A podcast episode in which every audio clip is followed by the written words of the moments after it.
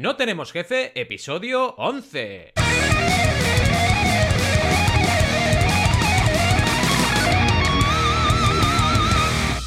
Bienvenidas y bienvenidos a NTJ o No Tenemos Jefe, el podcast donde hablamos de emprender con valores o de socavar la democracia, lo que nos dé la gana. Podemos ir de lo más técnico a lo más banal. Si es que socavar la democracia es un tema banal, que sinceramente no lo creo. ¿Y quiénes hacemos este podcast? Pues ya lo sabéis, Alberto González, Adrieta Rida, Roberto Aresena y un servidor, Valentía Concia, todos emprendedores y convencidos de que, como decía Winston Churchill, la democracia es la mejor forma, no, perdón, la peor forma de gobierno, exceptuando todas las que se han probado. Con lo cual, si no, si no estamos en, una, en, otro planeta, significa que en el fondo es eh, la mejor de las peores soluciones, ¿no?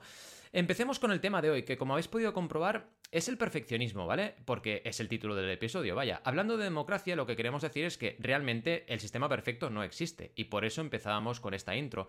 Eh, al final, esto también tiene relación con emprender, y tiene relación muy directa con emprender, porque ya lo sabéis, esto de ser perfeccionista a veces es un arma de doble fino. Por una parte dices, bien, oye, queremos hacer las cosas bien y queremos que todo salga perfecto, pero el perfeccionismo paraliza. Es la famosa frase de la paralysis by analysis, que seguramente lo he pronunciado fatal y ya seguramente Adrián me dirá que lo he dicho mal, pero lo he intentado decir bien. Es decir, la parálisis por análisis en castellano, ¿vale? Típica y de toda la vida.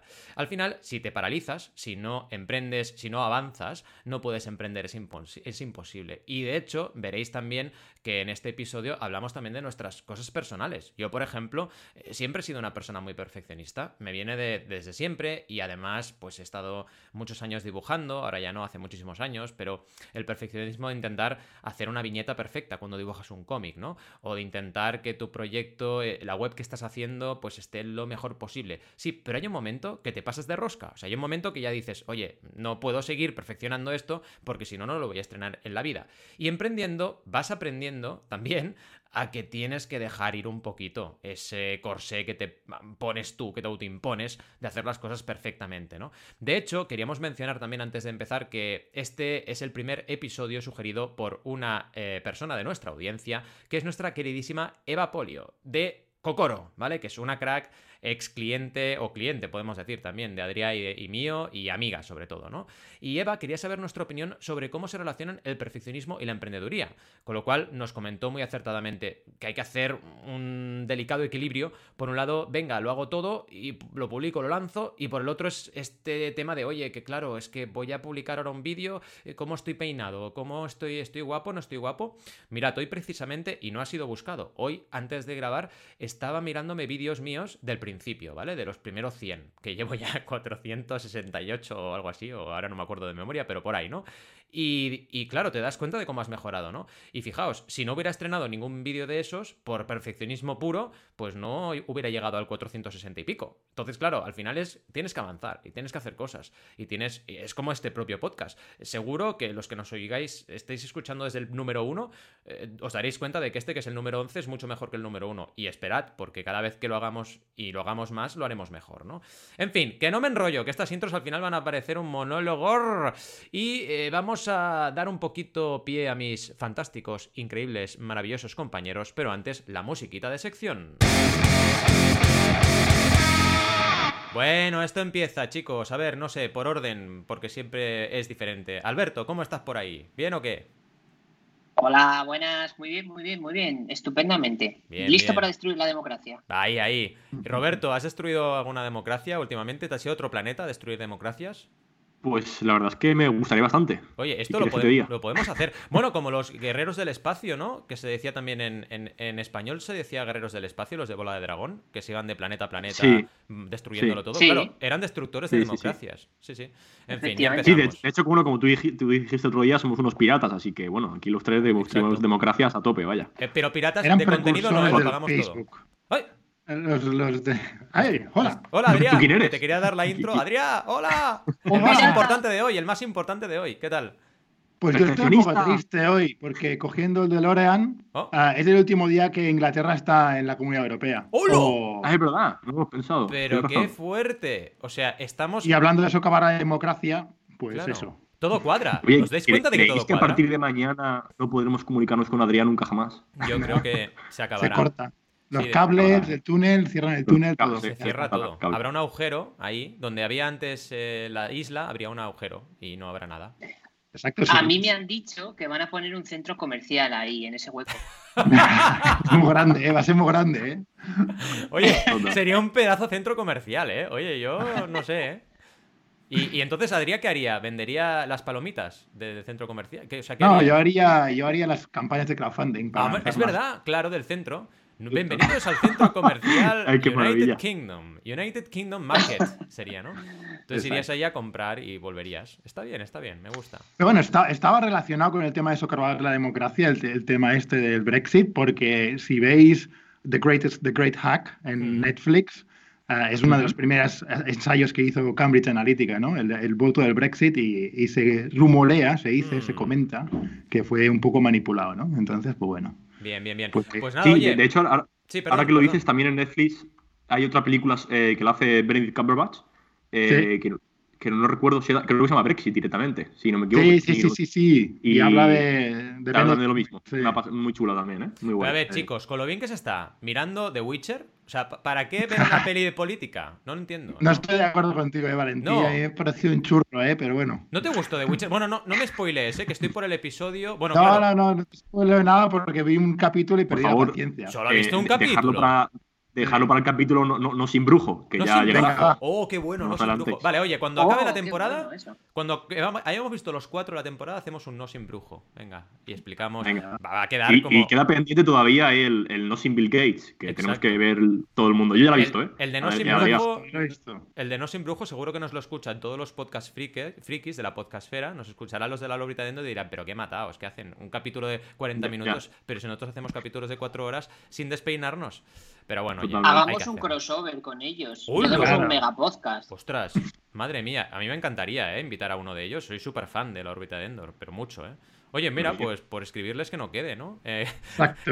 imaginaos un crossover que vengan aquí a hablar de, Claro, en plan, oye, tenemos que hablar de The Witcher, somos emprendedores, no tenemos ni idea. Por favor, que venga alguien que sepa de esto. Aunque sea hablar con 20 minutos, ¿no? Lo podemos titular No tenemos órbita. Esta es buena, no tenemos. Y además es bueno porque demuestra también carácter emprendedor. En plan, oye, delega, ¿no? Si, si no sabes hablar de The Witcher, pues delega que venga que sepa. ¿no? Qué bueno, ¿eh? No es core, no es core de, no es core de nuestro podcast, entonces claro, hay que delegarlo. Tenemos que, exacto. Como el feminismo, que habrá que delegarlo, ¿verdad? Tendremos que delegarlo. Ya ves. Sí, sí, estamos haciendo aquí. Bueno, oye, Adrián, venga, pónganos un poco de orden, que es tu, es tu momento, tu sección, tu todo. Con este no somos perfeccionistas. Venga, empieza. Venga, pues volvemos al, tema, ¿no? Que era este de ser perfeccionistas o no. Y con la pregunta Eva que decía eso, ¿no? Que, ostras, es mi fachada, ¿no? Es, pongo ahí, mi, me expongo, ¿no? De alguna manera. Y el mismo día que Eva nos lanzaba la pregunta, pues Alberto también mandó un artículo que iba muy a tajo, ¿no? De esto. y lo mandó al grupo de WhatsApp y se llamaba este capítulo, este artículo, vaya, No sirvas pizza quemada y otras lecciones sobre construir un producto mínimo a no es en el sentido de que se deja querer, ¿no? De amar, no en el sentido de mm. simpático y bien educado, ¿sabes? Y este era un juego de palabras un poco, ¿no? Porque en el mundo de la Lean Startup, emprender de manera ágil o ligera, se habla mucho del producto mínimo viable, ¿vale? Minimum Viable Product en inglés o MVP. y es decir, un producto que lanzamos que es prácticamente el prototipo más rápido, más barato y pues, posible que cumpla con la función que queremos probar, ¿vale? Y el artículo que mandaba Alberto era una crítica a eso, ¿no? Un poco de que con el juego de palabras de MVP y MLP, Minimum, Lovable Product, ah, que si servimos pizza quemada, decía, básicamente nuestros comensales, solo vamos a aprender de que no les gusta la pizza quemada, ¿no? Uh, puedes aprender mucho más si, basamos el experimento en un producto que se deja amar, ¿no? Que, que tu se podía amar. y el artículo es super, está súper currado, ¿eh? Y yo propongo, chicos, hacer una, un, un, deep dive en ese artículo en otro, en otro episodio, ¿de acuerdo? Hmm. Porque, porque es brutal, es brutal. Habla de los pasos para hacer ese minimum lovable product, ¿no? Eso por una parte. Exacto, ¿no? Y por otra parte también otro lema en Silicon Valley, y de aquí venía el tema de socavar la democracia, ¿vale? En, la introducción un poco también, que eh, es el de move fast and break things, ¿vale? Muévete rápido y rompe cosas. Es el lema de Mark Zuckerberg, hasta el 2014 era casi el lema de Facebook, ¿no? Y se han escrito infinidad de blog posts uh, criticando esa actitud, ¿no? Ahí está el libro sobre el tema. Y las consecuencias de, de, esta filosofía son las que son, ¿no? Y en el caso de Facebook se les ha acusado de acorralar la cultura y socavar la democracia, ¿vale? Nada menos que eso. Nada menos. O sea que cuidadín con lanzar y con romper cosas demasiado pronto, ¿no?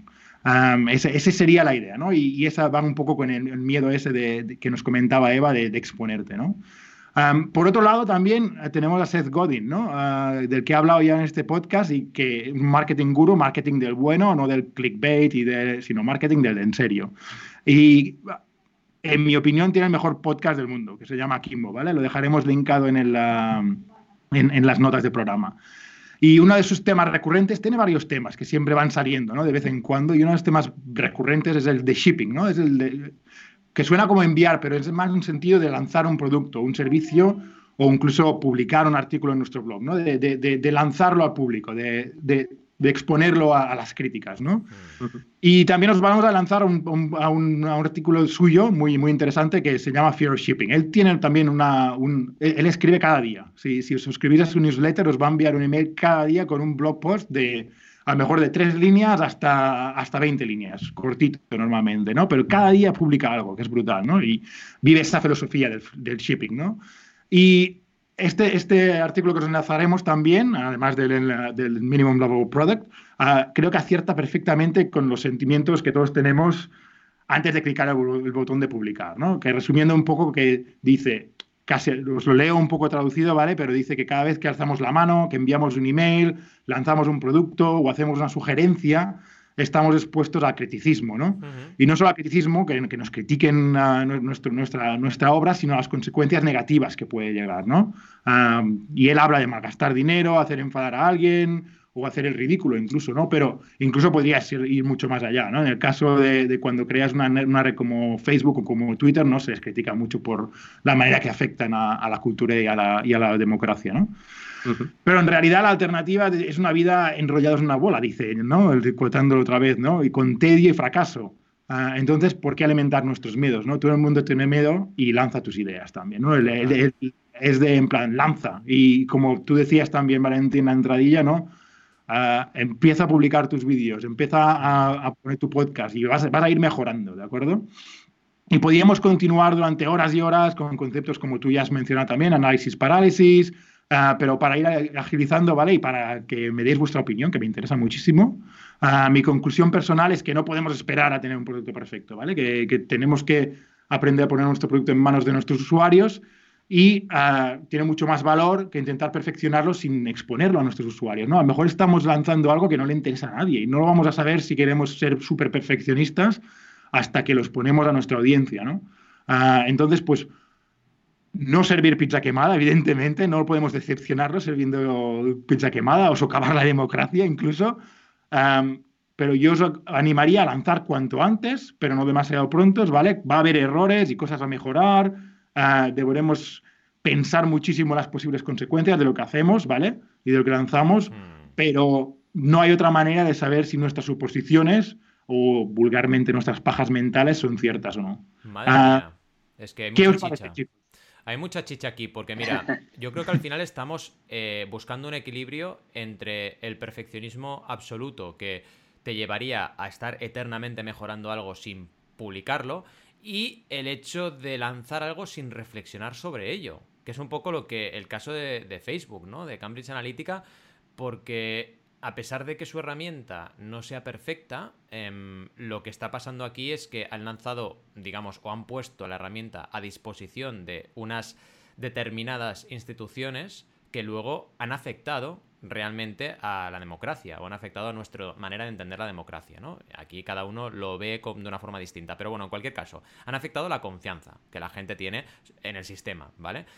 Y eso al final va muy ligado, pero yo creo que eh, una cosa es que tú lances las cosas sin que sean perfectas, tu proyecto, lo que sea, y otra cosa muy distinta es que la lances sin reflexionar en las consecuencias que hay, ¿no? Eh, de ese lanzamiento. Creo que son dos puntos, dos matices importantes que van alrededor de lo que estamos debatiendo hoy, pero que son distintos, ¿no? Porque claro, en el mismo, tú puedes lanzar algo irreflexivamente, eh, habiendo estado mucho tiempo desarrollándolo y habiendo hecho de forma muy perfecta, o habiéndolo hecho más lean startup, ¿no? E igualmente estás haciendo algo erróneo, porque estás lanzando algo sin reflexionar en las consecuencias que hay, ¿no?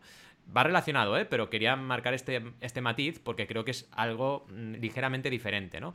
Pero vaya, en cualquier caso, es súper interesante todo lo que hemos comentado. Y bajo mi punto de vista, tienes que ser una persona que desarrolle, si eres emprendedor o emprendedora, tienes que desarrollar y tienes que estrenar y tienes que atreverte a levantar la mano en clase, ¿no? Y, a preguntar, ¿no? Que es un poco ese primer miedo que tenemos eh, o que tenemos uso de razón y, pensamos en él, ¿no? Es decir, el miedo ese que teníamos a preguntar en clase es como el primer síntoma de ese miedo que te impide avanzar y por la otra intentar hacer las cosas lo mejor posible dentro de este grado de perfeccionismo que, que tengamos controlado, ¿no? ¿Cómo lo veis vosotros? Yo hago, un inciso em, en, el tema de la democracia, porque yo creo que, incluso en Silicon Valley ¿no? se, ha sido un poco naif, ¿no? un poco inocente y un poco y, ir de buen rollo, ¿no? Vamos a conectar el mundo, ¿no? Y mm. sin pensar con esas consecuencias. Pero realmente era muy difícil prever esas consecuencias. No, no sé, no sé cómo lo veis vosotros, ¿no? Pero ¿quién se iba a imaginar, ¿no? Que, de, crear una red social que vamos, Mark Zuckerberg empezó en, su, en Harvard, en su, en su dormitorio, ¿sabes? Mm. Y que iba a tener estas consecuencias, ¿no? No sé, no, era muy difícil de prever, ¿no? Totalmente. Más que difícil, yo creo que es casi imposible de prever eso. O sea, es imposible, mm. creo yo, de prever. No puedes llegar a saber hasta ese punto de, que vas a generar todas esas consecuencias. Y pero nada, Alberto, que creo que te he cortado.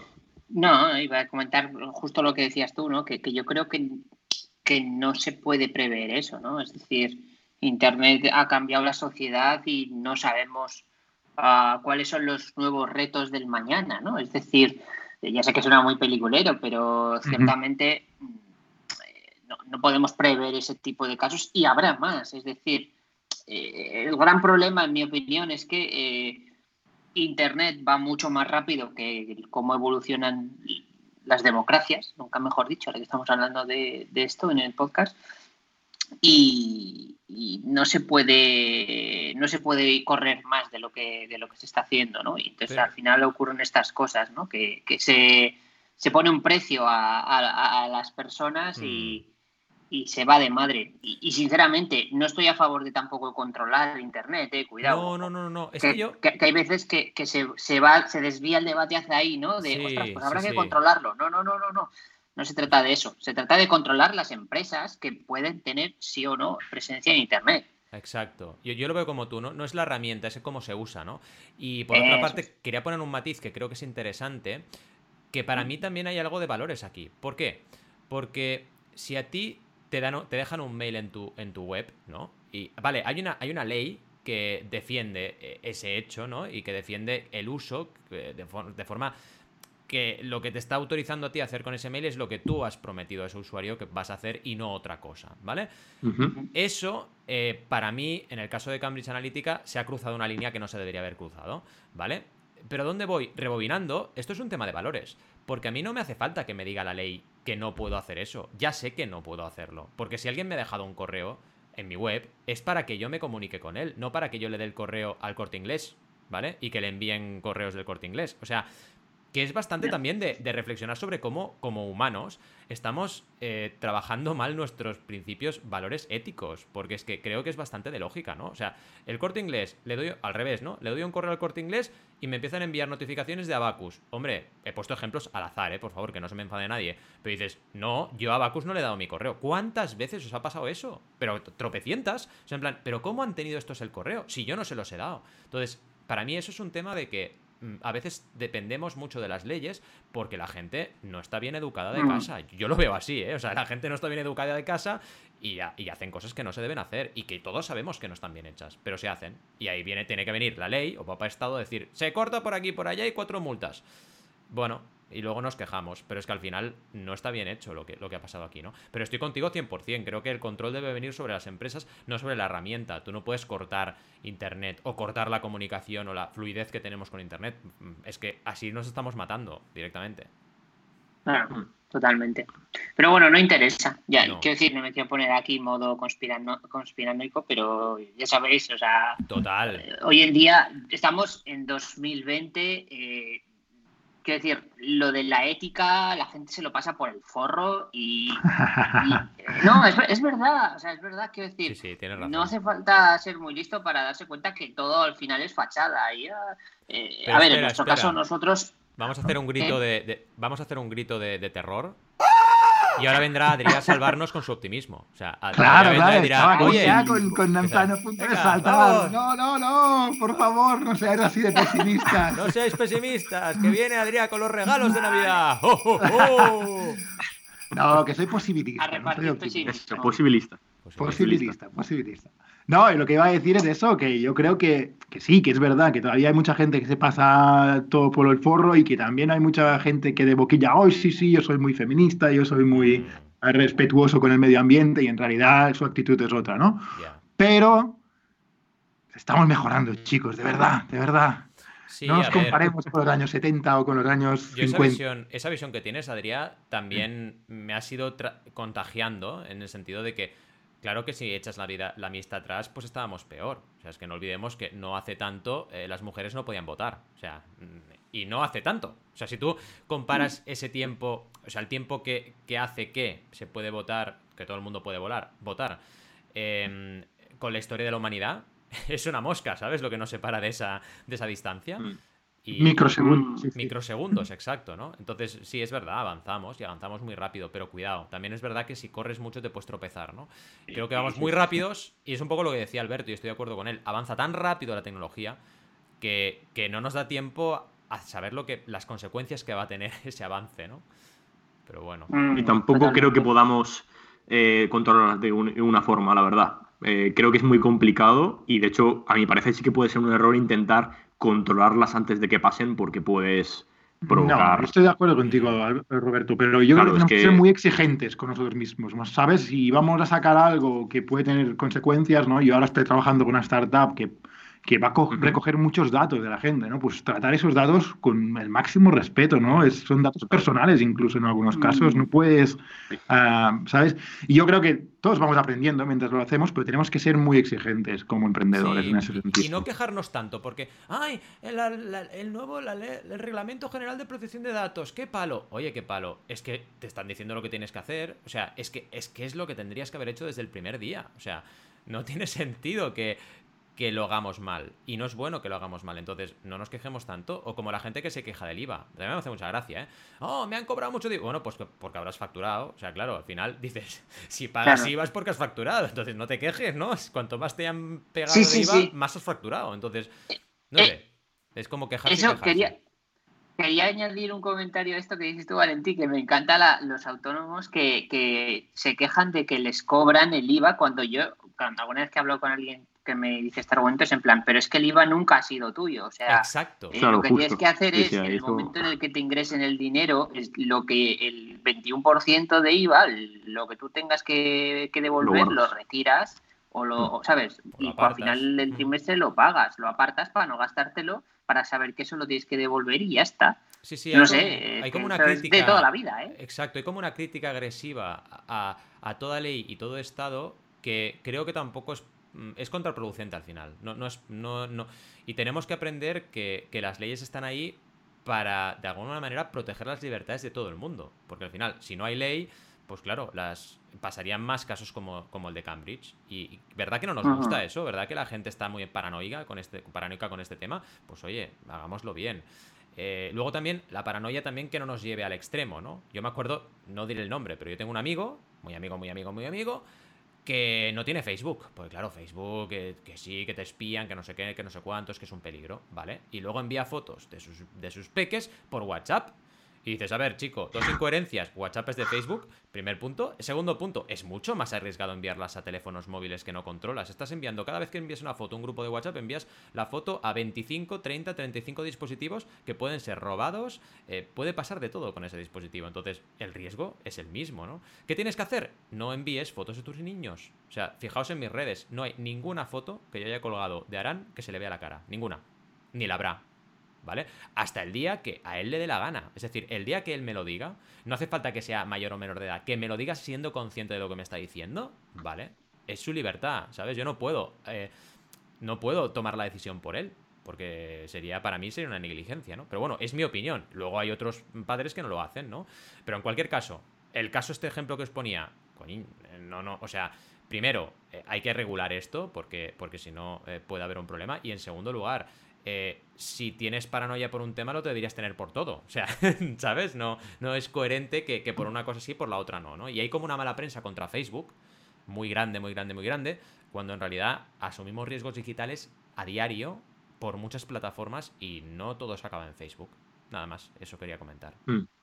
Sí, totalmente. De hecho, de hecho, si nos ponemos a pensar así, eh, puede ser dentro de nada cuando Google termine de mejorar su algoritmo para leer, para escuchar audios, todo lo que estamos diciendo aquí sabrá sobre nosotros y luego, bueno, que es que nosotros mismos estamos exponiéndonos ahora mismo a Internet contando un poco nuestras opiniones. O sea que yo también estoy muy a favor de que la gente creo que es muy paranoica y a veces la prensa distorsiona un poco la información. O sea, también te ponen los puntos eh, locos y extremos. Y a mí me gustaría ahora volver un poco al tema también del perfeccionismo, hmm. que, bueno, en mi caso también me toca bastante y como ha comentado Adrián con el, con el, pedazo de post que nos compartió Alberto. Hmm. Y a mí me gustó mucho, porque yo haciendo en mi caso autocrítica, eh, sí que a mí me pasa que yo creo que soy demasiado perfeccionista y a pesar de que llevo miles de años, digámoslo así, bueno, tampoco vamos a fliparnos porque encima soy más joven, pero eh, muchísimos años eh, escuchando sobre el producto mínimo viable, evidentemente, pues como que todavía es algo que, que, que, me cuesta enfrentarme porque soy tan perfeccionista que hasta que no me, veo algo que me gusta, eh, pues bueno, peco, peco de no hacerlo lo más viable posible y a veces me, paso un poco con eso, ¿no?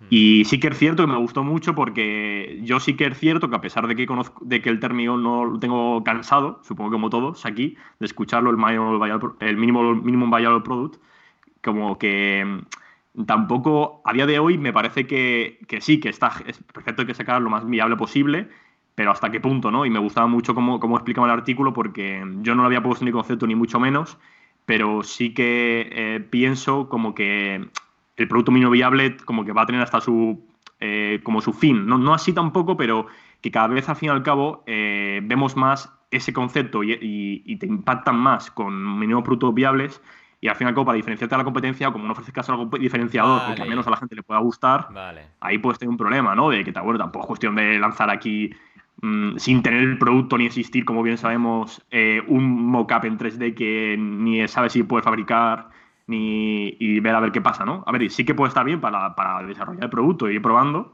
me estoy 100% a favor, pero que me gusta mucho ese concepto que viene explicado en el artículo de, oye, vamos a hacerlo mínimo viable, pero que al menos eh, sea querido por la audiencia o que solucione, de solucione, mejor dicho, de acuerdo, eh, correctamente, perdona, la necesidad que tiene tu público.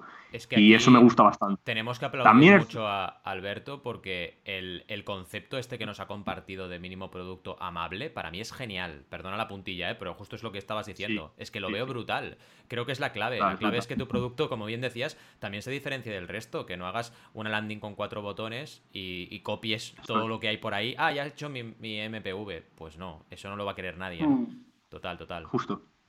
Sí, sí, es al fin y al cabo. Y de hecho lo que más me gusta es que apoyándose en ese concepto, lo que hace es como mejorarlo y decir, oye, eh, que de hecho si lo piensas, pues, el, mismo eh, origen del concepto puede ser que haga referencia a eso. Lo que pasa es que a muchas, en muchas ocasiones se malinterpreta o es contado de una forma sin la suficiente información para llegar a entenderlo. Que realmente yo sí que puedo llegar a creer que de por sí el concepto de producto mínimo viable hace referencia a este producto mínimo amable. Pero, ¿qué pasa? Que a veces se malinterpreta y creemos que, bueno, lo, más rápido, lo más sencillo que se me ocurre, punto pelota. Pero que debemos de centrarnos en eso, ¿eh? Vamos a solucionar esa necesidad. ¿Y qué de forma, la mejor eh, forma para que no solo eh, la soluciones, sino que encima la adoren y se sientan identificados y quieran comprarla? Y me gusta bastante. Sí, sí, y solo comentar, un poco un comentario gracioso, que sí que es cierto, que también pienso a veces que el producto mínimo viable debe existir y es por ejemplo, en mi caso ahora mismo, eh, eh, un concepto que me ha apropiado en concreto de un amigo que se llama Jorge Saez, pero eh, yo ahora mismo estoy haciendo el TFG y lo que quiero hacer es un TFG MV, como le, llamo, llamamos nosotros, que es un trabajo fin de grado mínimo viable. O sea, lo mínimo que saco un 5 y va por saco. Entonces, bueno, que, tampoco despreciemos aquí el producto mínimo viable, porque bueno, que hay, hay casos que, que, sí que estoy a favor. Claro, a ver, yo creo que aquí también hay un problema que es eh, la saturación de utilizar la keyword, ¿no? Eh, la palabra clave, eh, porque mínimo producto viable se ha devaluado por quizás utilizarlo mal, ¿no? O sea, al hmm. final, para mí el concepto de mínimo, mínimo producto viable de toda la vida ha sido el voy a fasear mi proyecto y la fase 1, que es lo primero que voy a lanzar, lo que me puedo permitir o lo que hasta donde quiero llegar para testearlo, eso sería el mínimo producto viable. Es decir, no me parece una cosa ah, que esté mal. Creo que es necesario hacerlo en todos los proyectos. Eh, no tiene por qué ser en producto. ¿eh? O sea, puedes incluso un canal de YouTube puede tener un mínimo producto viable. Es decir, creo que ese concepto de pensar que es lo primero que tienes que lanzar y fasearlo eh, es necesario. Ahora bien, eh, por, poner un caso opuesto, luego tienes la gente que monta una landing page y te levanta una ronda de financiación de un billón de euros de un venture capital sin haber facturado nada, ¿no? Pues eso, por mm. ejemplo, no es un mínimo producto viable, eso es... Bueno, me voy, a, me voy a ahorrar la Pero eso, ¿eso creéis que sigue ocurriendo tanto? Yo, creo, que, no. Se ha ¿eh? reducido bastante. a ver, Podemos, podemos, hablar, da para podcast, ¿eh? pero podemos hablar de, de lo que está pasando en el mundo de las venture capitals y, y cada vez, bueno, sobre todo con lo que pasa últimamente con SoftBank, que WeWork y muchas otras de sus inversiones no les han salido un poco rana, hay bastante más, más, más calma en general, ¿sabes? En plan, hostias, mirémoslo bien, mirémoslo bien si tiene pies y cabeza, ¿sabes? Que eso te obliga a trabajar en la línea que decía Alberto, o sea, que tu mínimo producto viable sea de verdad un mínimo producto viable, que no sea eh, un eh, PowerPoint, un Keynote o lo que sea y, una landing y, ya está, ¿no? Sino que hayas facturado. Yo creo que al final la clave está en facturar. Para mí el mínimo producto... Ahí, te diría, Valentí, que depende. Bueno, claro, depende. Vale, vale, hay casos y sectores que no tienen Hay casos, claro, claro, si, tienes, si necesitas mucha inversión para, hacer el, producto mínimo viable, concretamente, que hay productos mínimos viables que, requieren millones, sinceramente. es verdad, ah, entonces, entonces sí, pero, pero claro, con, un buen estudio detrás, ¿no? Algo que lo soporte bien. Una presentación. Esto en nuestro sector se me ocurre el concepto de capital cell, ¿no? Que, que muchas veces las empresas que están ahí como son médicas y tienen que investigar, hacer investigaciones médicas, tardan añares en tener resultados monetizables, ¿no? En poder ganar dinero con eso. Y luego hasta que llegan ahí es inversión, inversión, inversión. Se comen todo el dinero, ¿no?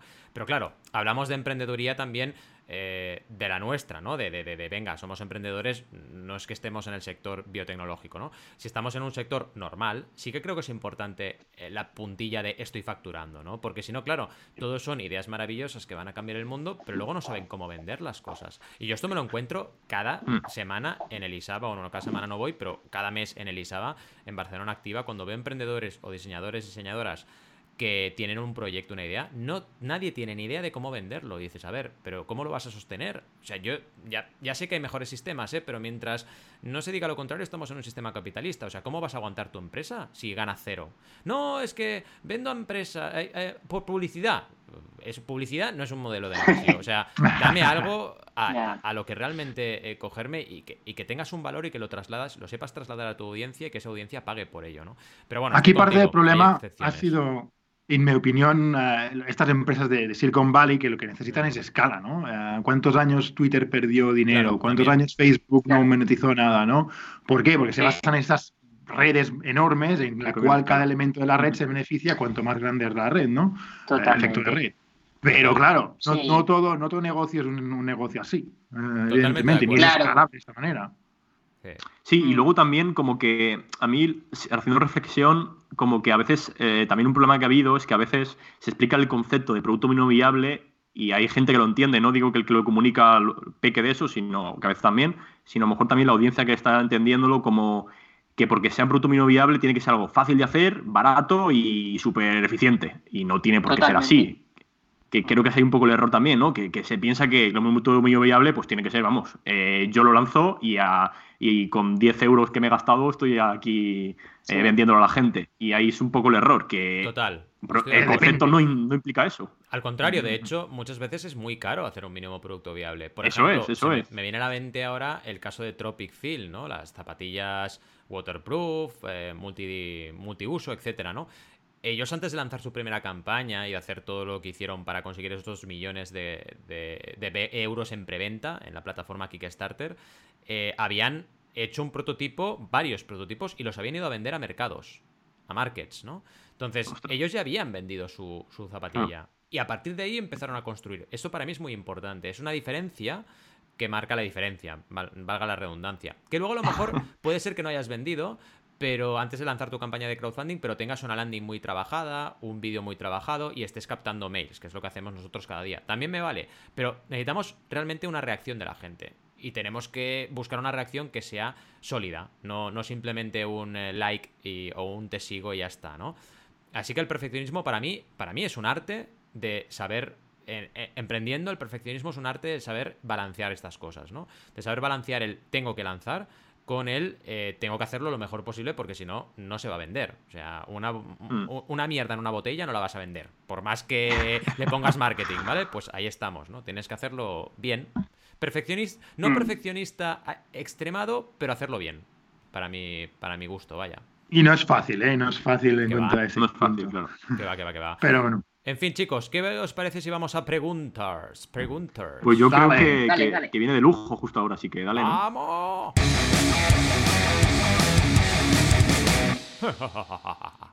Esto ha, sonado un poco a metálica. bueno, preguntas. Eh, bueno, eh, la primera eh, no la he hecho yo, pero bueno, ya para abrir boca, si queréis la. La hacía yo. Venga, pues hazla. Estoy interesado. Hazla. ¿Cómo, Lleváis, ¿Cómo lleváis el perfeccionismo, chicos, vosotros, personalmente? Valentía, más o menos has dicho algo y creo que ya. Sí, me dejo para el final, va. Hablad Alberto y Roberto. Luego yo matizo alguna cosilla. Venga. ¿Arranco? Sí, venga, arranca, arranca. Sí, dale. Venga, dale. Bueno, a ver, yo creo que los cuatro voy a hablar por los cuatro, ¿eh? un minuto. Eh, yo creo que los cuatro somos perfeccionistas. No sé qué grado de perfeccionismo, no sé si podríamos considerar que hay grados dentro del perfeccionismo, pero sí que nos gusta intentar eh, hacer las cosas lo mejor posible. Y yo quiero lanzar una reflexión ahora sobre esto porque me da la sensación a veces de que hay que tener mucho cuidado con, con intentar ser perfeccionista y de intentarlo, pegarte una hostia eh, contra el suelo con todos los dientes ahí reventándote la, la cara, ¿no? Porque... ¿Qué imagen es que la estoy imaginando, ¿eh? O sea, me estoy encanta el, el, detallismo que, que, lo ha, que, ha, hecho, ¿eh? Me encanta, es maravilloso. Tenía que ser gráfico. Es que tenía que ser gráfico. No, porque lo que quiero decir es que me, eh, los, los extremos, en mi opinión, a veces se tocan y yo creo que intentar ser muy perfeccionista a veces te puede llevar a la mediocridad. Entonces, hmm. hay que tener cuidado con eso. Es decir, evidentemente yo te voy a vender que te esfuerces y que seas el mejor del fucking universe, ¿no? Pero si ves que no llegas o ves que no tienes lo necesario para llegar en ese momento con las condiciones, con ese contexto, ¿vale? Eh, no pasa nada porque saques un 7 sobre 10. Porque a lo mejor intentas sacar un 10 sobre 10 y sacas un 4 sin darte cuenta. ¿Vale? Es, mejor eh, tener un poco claro ese, esa escala, ¿vale? Y ojo, no digo con esto que vayas a lo seguro y que no sé y que saques una nota normal. Simplemente digo que eh, dentro de lo que es esforzarse, tengas cuidado, ¿no? Porque a mí me ha pasado, o sea, a mí me ha pasado de intentar hacer las cosas muy, muy, muy, muy bien y al final tirar proyectos a la basura por, por decir, oye, mira, es que me he pasado de rosca y, me da un bofetón por, por, por, por fliparme, por, por intentar hacerlo lo mejor posible, al final se me ido de las manos, ¿no? Porque no he mm. sido capaz de abarcarlo y a lo mejor podría haberlo hecho de otra manera, ¿no? Entonces, bueno, esa es mi, mi reflexión. ¿Y tú, Roberto, cómo lo ves? Yo, en mi caso, peco bastante de demasiado perfeccionista, como he comentado un poco antes. Creo que a veces se me va. Pues eso, que tengo, tengo el problema, ¿no? De que creo que soy bastante perfeccionista y busco ahí hasta que no estoy contento, puedo tirarme muchísimas horas hasta que no lo veo. Es cierto que con el paso del tiempo he ido mejorando eso y, e intentando corregirlo desde el principio para, para, moverme, vaya, no por otra cosa, porque hay que tirar para adelante cuanto antes de la mejor forma posible que por eso me gusta tanto el, concepto ¿no? que, proponía el artículo de Alberto. Así que sí, en mi caso yo eh, tengo una relación bonita porque amo el perfeccionismo, es algo, algo que me gusta, pero, pero que creo que hay que controlar y que puede ser muy malo. Puede ser muy malo porque hay que lanzar cuanto antes y, bueno, en mi, caso lo, he sufrido, vaya, que, hay muchas cosas que, a día de hoy haría distintas y que tal vez no busque ese perfeccionismo en algunos detalles que haciendo reflexión después me he dado cuenta que, era absurdo, que me ha hecho perder el tiempo en cosas que no, que no eran importantes en ese momento. Así que, bueno, en general es eso, ¿no? Que, que, a veces te, te, rayas mucho con algo y incluso, yo que sé, con el nombre, con, con, mm. cualquier tontería que dices que al fin y al cabo lo importante es crear valor y, que llegas a un mercado, una audiencia y que compre lo que lo quieres vender, lo que quieres ofrecer. No te rayes tanto porque van a hacerlo igual. Si, si aporta el valor, da igual que se llame Pepe en lo que sea o, o tenga un aspecto. O sea, evidentemente todo influye. Fíjate, la marca más poderosa del mundo se llama Manzana, joder. Eso es. Ya ves, uh, ¿eh? Totalmente. Total. Adrián, coméntanos tú un poquito antes de que yo diga cosillas. Que también, a ver, yo sinceramente nunca me he considerado súper perfeccionista, ¿vale? Ah, pero no hago spoilers, la siguiente pregunta que veo ah, en la escaleta hmm. me delatará, pero reflexionando un poco cuando he lanzado proyectos demasiado pronto, no, no he encontrado ninguno realmente. Y eso me hace pensar, ostras, quizá podía haber lanzado antes, ¿no? Algunas de las cosas que he hecho, porque he esperado tanto, ¿no? Y quizás son más perfeccionista de lo que me considero yo mismo, no sé. Yo, mira, estoy muy. También hago un poco un enlace de las dos preguntas, porque ya hemos hablado un poquito de mi, de mi perfeccionismo. Yo lo, dejo muy claro, yo soy muy perfeccionista, mucho. Eh, hasta el punto, yo por ejemplo tengo una manía eh, muy bestia con el tema de la ortografía. O sea, yo no... Mm, los las preguntas con el acento, o sea, todo lo que... los, fijaos, mira, ahora os lo digo, fijaos cuando habléis conmigo por WhatsApp, fijaos que yo pongo, normalmente pongo el signo de interrogación y la admiración al principio. Esto no lo hace casi nadie. ¿Vale? O sea que yo tengo muy claro que tengo un perfeccionismo, no, voy a decir que roza lo enfermizo, porque no, pero sí que es elevado, ¿vale? Eh, con lo cual nunca he lanzado demasiado pronto un proyecto, ¿vale? Pero lo que sí me he hecho es muy consciente de que el perfeccionismo no puede pararme. Y de hecho me pongo pruebas. Creo que esto es interesante hacerlo. Yo me pongo pruebas a mí mismo. De hecho, el canal de YouTube eh, fue una prueba para mí mismo. Porque, vale, una cosa es hacer podcasting, que lo hacemos y tiene su mérito y es difícil y todo lo que tú quieras. Pero lo que más te expone en la vida es grabarte. No seamos conscientes, porque al final es. Me expone 100%. Es como si tuviera la persona aquí mirándome, ¿no? Entonces, ese punto, ¿no? De, subir el canal de YouTube, sabía que era importante, sabía que los vídeos eran importantes, sabía que tenía que estar ahí, pues ha sido un reto. Un reto y también me ha servido para dejarme dejarme ir un poco, decir, oye chico, es que si no sale perfecto, da igual, lo grabas. Y también otra cosa importante es como tú con el caso de meditar, Adrián, ¿no? Es meterte en la cabeza que si yo digo que tengo que hacer un vídeo cada día de lunes a viernes, no puedo fallar ningún día, y punto. Y entonces, el día que no te queda perfecto, lo tienes que lanzar igual, porque sabes que al día siguiente tiene que salir vídeo. Es como ponerte un compromiso y cumplirlo, ¿no? Es como Joan Boluda con su podcast diario de lunes a viernes, lo mismo, ¿no? Es como te lo pones en la cabeza, lo tienes que hacer. Y de esta forma vences un poco la resistencia natural que yo creo que todos tenemos al perfeccionismo, que va muy relacionado, y con esto acabo, va muy relacionado también para mí con la seguridad o inseguridad, que no tiene nada que ver con lo bueno que seas. Tú puedes ser muy bueno es el síndrome del impostor, ¿no? Puedes ser muy bueno con, con, con, con, lo que tú haces, pero no ser 100% seguro de lo que estás haciendo o reflexionar cosas. Que no es malo, ¿eh? porque para mí también la inseguridad es muestra de inteligencia, en el sentido de que tú eres inseguro cuando te, cuando te replanteas y planteas las cosas constantemente, y eso es porque eres inteligente, si no, no, no lo harías, ¿no? Así que todo va ahí metido, eh, relacionado, eh, y si encontramos a alguien en la audiencia, que seguro que habrá mucha gente que es perfeccionista, que no se desanime, al contrario, que se valore y que sepa que cada opinión vale y que cada opinión suma y que no somos mm. tan importantes cada uno de nosotros. En el fondo lo importante es el conjunto. Y si tú abres tu boca y hablas, estás haciendo que el conjunto cambie. Si te lo quedas todo para ti, ahí se queda. ¿no? Nadie más lo va a ver que tú, ¿no? Y eso es un poco triste. ¿Puedo decir un par de cosas? Hmm. A ver, una, has dado un consejo ahí súper bueno, ¿eh? Pon el sonido de consejo, ah, Valentín. el sonido de consejo, pero claro, es, el, de, es el de Alberto, pero lo robo un poco.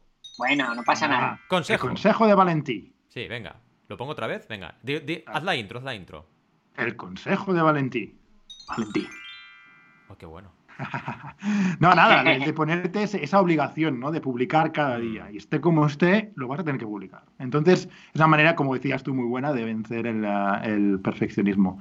Iba a decir otra cosa y se me ha olvidado, así que... Bueno, pues, pues yo, te iba a decir que respecto a lo que ha dicho, que me ha parecido súper super guay lo de relacionarlo con la inseguridad. estoy totalmente de acuerdo. Ah, era por eso, sí, muy bien, Roberto, gracias. Pues era eh, que, me parece súper correcto, el, bueno, que la causa del perfeccionismo, una de ellas, es eso, ¿no? De que te sientes inseguro y que y también está relacionado con el que con el yo creo que puedo hacerlo mejor, ¿no? Y, mm. crees que si lo lanzas así eh, va a salir todo mal y que todavía puedes tirar y tirar porque estás inseguro de que va a salir todo mal y, vamos, lo que has hecho en la relación de que puedes ser muy bueno contigo, eh, lo que haces, perdona, y que no creer en ti mismo, vamos, eso eh, me parece un consejazo increíble, totalmente, sí, sí. ¿Nos dais cuenta también la diferencia que hay entre lo exigentes que somos con nosotros mismos y lo poco, en general, al menos yo, exigente que soy con la otra gente, realmente? y que mm. si, si sales a la calle con una mancha, nadie se va a dar cuenta. Vamos, a no ser que sea un manchurrón ahí súper grande, ¿sabes? que no pasa nada. Que no pasa nada, ¿sabes? ¿eh? que, le das mucha más importancia tú. A la gente no le importa una mierda. Os voy a explicar, una, os voy a explicar una buenísima, buenísima. Es que también supongo que aquí Adrián me comprenderá. Cuando tienes hijos, cuando eres padre, también el perfeccionismo se te va al garete muy rápido, ¿eh? Porque ayer fue buenísimo. Ayer estaba con unos pantalones nuevos que me había comprado súper contento. Estaba arropando a Arán después del baño en la toalla y digo, pero qué, hijo, digo, pero, pero ¿qué pasa aquí? Que está, estás chorreando agua. Y estaba meando. Y se me meó encima, ¿sabes? Entonces, en plan, antes, o sea, yo soy muy maniático de las manchas. Ayer dije, pues, ¿qué pasa? O sea, los meto a lavar y ya está, ¿sabes? A ver, aquí está claro que Adán puto amo. es puto amo, es puto amo. papá, me estás aquí calentando aquí en plan calentito, pues yo meo, claro. O sea, ¿para qué voy a rayar? Está está a gustillo, tío, ¿qué más quieres? Exacto, no hay más. qué bueno. sí, y lo que iba a comentar yo también respecto al perfeccionismo es que en mi caso una cosa buena que me ha pasado, eh, sobre todo que creo que a Valentín también se le da muy bien eso de corregir el perfeccionismo muchas veces, eh, por, lo que puedo trabajar con él respecto a, otro proyecto. Y, mi socio en concreto también es una persona que no es profesionista y creo que me viene muy bien del, si tienes ese problema, ¿no? De juntarte con alguien o tu socio, o si tienes la suerte de tener un socio, claro, eh, que no lo sea. Entonces hacer ese equilibrio de, oye, una persona sí lo es y otro no lo es. Entonces puedes llegar a, frenar e, esos problemas, ¿no? Avanzas una parte un poco por más rápido. Sí, sí, muy bueno esto de los socios. Creo que es otro consejo. ¿eh? Este lo deberíamos poner como consejo, ¿eh? Vamos a ponerlo, espera. Asociaros, buscar socios que sean complementarios a vosotros. Esto está muy bien, ¿eh? Está muy bien. Sí, sí, sí. Da para podcast también. ¿Cómo contar un co-founder? Oh. Sí. había una pregunta que es tomar como ejemplo este propio podcast para hablar de perfeccionismo, ah. pero yo os propongo que hagamos algún día un meta episodio hablando de todo lo que. Mm, cuando lleguemos a un número así chulo, ¿no? Un meta episodio hablando de todo lo que ha pasado en el podcast, ¿no? No sé, mm, pongamos un reto. Estamos ahora en el grabando el 11 pues ¿cuándo creéis que podríamos poner este reto? Una cifra bonita. Cuidado con los retos que, ya tenemos dos Tenemos y aquí veo que la ¿eh? gente lo está cumpliendo, ¿eh? Pero este es fácil, este, es hablar de, este es hablar del camino, ¿no? Hablemos del camino. Una cifra bonita es el 69, por ejemplo. 69. Oye, pues es cachondo, ¿eh? Especial 69, es verdad. Nadie hace especial en el 69. ¿Por qué? Está todo el mundo en el 100, en el 50. Número muy bonito. pues me gusta, venga. En el capítulo, en el episodio 69 haremos esto, un meta podcasting explicando eh, todo lo que. anécdotas, etcétera. Le, llamamos no, sin meta. Que me parece no sin meta. picante. Uy, no sin meta, igual ve la gente, gente que dice ¿metadona o qué? No sin meta. Bueno, vale, pues no sin meta. No sin meta, perfecto. no sin meta. Sí, o no sin, celebración. Bueno, es igual, ya lo haremos. En fin, yo tengo una última pregunta para vosotros. Que si teníais miedo de levantar la mano en clase. Y como he lanzado la patata caliente, primero respondo yo. Yo tenía miedo. Siempre me ha dado miedo levantar la mano y exponerme a la clase, ¿vale? Pero eso... ¿Quién lo diría, eh? Sí, sí, sí. Yo no era el típico que levantaba la mano y preguntaba siempre, ¿eh? Jamás, jamás, jamás. Yo siempre he sido una persona muy reflexiva, muy de darle vueltas a las cosas, mm, y tenía la duda de preguntar y no salía, ¿vale? Pero eso al final lo acabas superando. Lo primero que para mí es importante ser consciente de que tienes ese, ese bloqueo, ¿no? Y, e ir superándolo hasta que al final, pues, levantas la mano siempre y preguntas siempre, ¿no? Pero vaya, creo que ese miedo al menos yo lo he tenido y creo que es bastante habitual, pero por eso lanzaba la pregunta. ¿Vosotros cómo lo habéis vivido, este miedo a levantar la mano? Yo no tenía. Pues, ¿No? Bueno, a ver, no tenía. Normalmente, si estaba muy seguro de lo que iba a preguntar o estaba muy seguro, seguro de la respuesta, entonces no, no lo dudaba, levantaba la mano. Pero a veces me costaba, a veces me costaba. Pero en general no, ¿eh? En general diría que no. Bien, bien. Tú, bueno, no sé, Roberto. Sí, Yo, yo, yo voy a decir que yo antes cuando era más pequeño sí que sufrí también de ese miedo de levantar la mano. Mm. No, no lo hacía, en absoluto. Luego, y la verdad es que lo pienso irá por inseguridad en mí, mismo. Claro. Por, ¿Sabes? Por qué miedo de a ver qué van a pensar la gente que qué tonto preguntando eso. Y sí que es cierto que ahora no tengo ese miedo, evidentemente, pero sí es cierto que lo hago cuando pienso que no voy a molestar con la pregunta. Es decir, pienso que hay gente que a veces levanta la mano por, por, por, yo qué sé, por cualquier tontería que a lo mejor la tienes la respuesta, que está bien levantar la mano, pero hasta un punto, ¿sabes? Y nos ponemos a hablar de ese tema. Que, mm. que si lo hago, lo hago también pensando, como un poco decía Adrián, teniendo claro que es una pregunta que, ni se ha respondido ni y que necesito saber. Que tampoco es cuestión de preguntar por todo o, molestar todo constantemente, vaya. Sí, sí, total. Mm. ¿Y tú, Alberto? Te imagino, ahora te imagino de pequeñico, pero con barba. en, plan pequeñito con barba.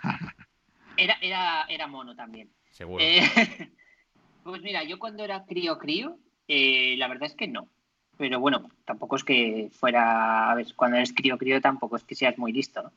Pero cuando, cuando ya estaba en el instituto, a partir, no sé de qué año, pero a partir ya del instituto, sí que preguntaba, hmm. pero, pero porque es, o sea, es mejor preguntar y parecer tonto que no preguntar y serlo. Total, total. Entonces, eh, al final yo creo que hay que preguntar, ¿no? Total, total, no, no, sí, eh, está claro que lo mejor es preguntar. Yo me refería más a si tenías ese miedo, o sea, si en algún momento, miedo, es una manera de hablar, pero quiero decir, si cuando tenías que enfrentarte al hecho de tengo que levantar la mano ahora, había algo que te bloqueaba, había una energía como que te costaba tomar la iniciativa, pero al final lo conseguías, claro. O sea, porque al final yo también he acabado preguntando, ¿eh? O sea, no digo que nunca pregunto en clase, no, no, al contrario, ahora pregunto y mucho a ver, sí que, sí, que tuve ese freno, ¿no? Mm, solo cuando eran cosas quizás que me, que me pudieran exponer, pero ahora no se me mm, ocurre algún, ejemplo, pero yo qué sé, si tienes una duda sobre algo que estás haciendo, se pregunta, pero si mm. es una duda a lo mejor personal, lo que tiene que ver algo con algo personal, eso sí que quizás me frenase, pero es que a mí no te sabría decir un ejemplo. Claro. pero bueno, eso cuando eres crío es normal, ¿no? Aquí podríamos hablar también del sistema educativo, ¿no? Porque creo que deberíamos animar a que la gente preguntase. Pero, pero fíjate, ahora, centrándonos ahora en, en ya vida adulta, eh, mm. me parece súper importante preguntar. O sea, yo, por ejemplo, cuando hablo con clientes y demás, eh, me cebo mucho a preguntar, aunque sean tonterías, porque la gente da por supuesto muchas veces las cosas. Cierto, cierto. Y cuando, bueno, bueno, vosotros también tenéis experiencia de, consultoría y sois consultores, es decir, sabéis lo que estoy diciendo, ¿no? Es decir, eh, poniéndote el gorro de consultor tienes que preguntar hasta cómo se apellida el cliente, porque es que el cliente lo da por hecho, da por hecho que tú ya sabes cómo se apellida, ¿no? Por poneros un ejemplo tonto. Entonces, es que es, es que es obligatorio preguntar hasta el más mínimo detalle para entender eh, qué problema tiene y cómo, cómo, buscar una solución, ¿no? Totalmente. Así que al final, concluyendo, eh, incluso es importante esto del perfeccionismo tenerlo controlado, también para poder preguntar, para poder aportar valor para hacer, por ejemplo, en nuestro caso, el trabajo que hacemos cada día, Adrián y yo, consultoría, pues evidentemente hay que preguntar. Y también formador. Yo como formador agradezco un montón cuando me preguntan. O sea, yo quiero que la gente me pregunte y no pare de preguntarme. Así que una oda a la pregunta, ¿no? Pero relacionada con el perfeccionismo, que no olvidemos que era el tema de hoy. Sí, y sobre todo, perdona, eh, Valentín, añadir también el hecho de, que confiemos en nosotros mismos, que creo que estamos relacionados con el perfeccionismo, y que si, sobre todo, recordarnos muchas veces que si nosotros mismos no confiamos, no confiamos ¿quién va a confiar? Totalmente. Así que tirar para adelante es lanzar nuevos productos eh, amables y confiar en nosotros mismos. Totalmente. Amables es que me suena simpático. Amable. hola, soy, tu soy, tu producto, soy muy amable. ¿Qué tal? ¿Me quieres? Sí, pero mola, mola. Cuando entiendes que es el lovable, ¿no? El amable de que lo tienes que amar. Querible. Que, yo iba a poner querible, pero es que suena querible. No, yo creo que la traducción es correcta. ¿eh? Yo, yo, lo pondría amable. Pero si es verdad, la gente diría amable. Pero es que, bueno, también tiene sentido. Si, si es amable como amabilidad, también También, también funcionaría. También sí, funcionaría. Es una buena traducción, ¿eh? Muy bien, muy bien. En fin, jefes y jefas que os queremos, que estéis al otro lado, por favor, porque no es verdad, no tenemos jefes, no es verdad, os tenemos a vosotros y vosotras, que estéis ahí escuchándonos, que nos dais la vida porque nos encanta, ya empiezan a haber preguntas, así que muchas gracias Eva por esa propuesta de tema y por favor, toda la gente que quiera proponernos cosas, aquí estamos. Si realmente estamos haciendo esto por nosotros y por vosotros, ¿vale? Es un conjunto y cuanto más preguntéis, cuanto más os impliquéis, más bonito será este camino y más bonito será este podcast que hacemos semanalmente. Como ya sabéis, estaremos con vosotros y vosotras cada miércoles a las 12 y 12 y el miércoles que viene nos veremos a dicha hora, pero ya sabéis que como esto es un podcast, nos podéis escuchar cuando os dé la real gana. Y sobre todo, antes de cortar, no os olvidéis nunca jamás de hacernos valoraciones positivas en todas las plataformas habidas y por haber. Cinco estrellitas, comentarios, todo eso nos encanta porque demuestra que vamos por buen camino. Y si tenéis críticas, también, por favor, constructivas, pero queremos críticas también. Y sin más, nos despedimos. Hasta el próximo miércoles. Hasta luego. Adiós. Adiós.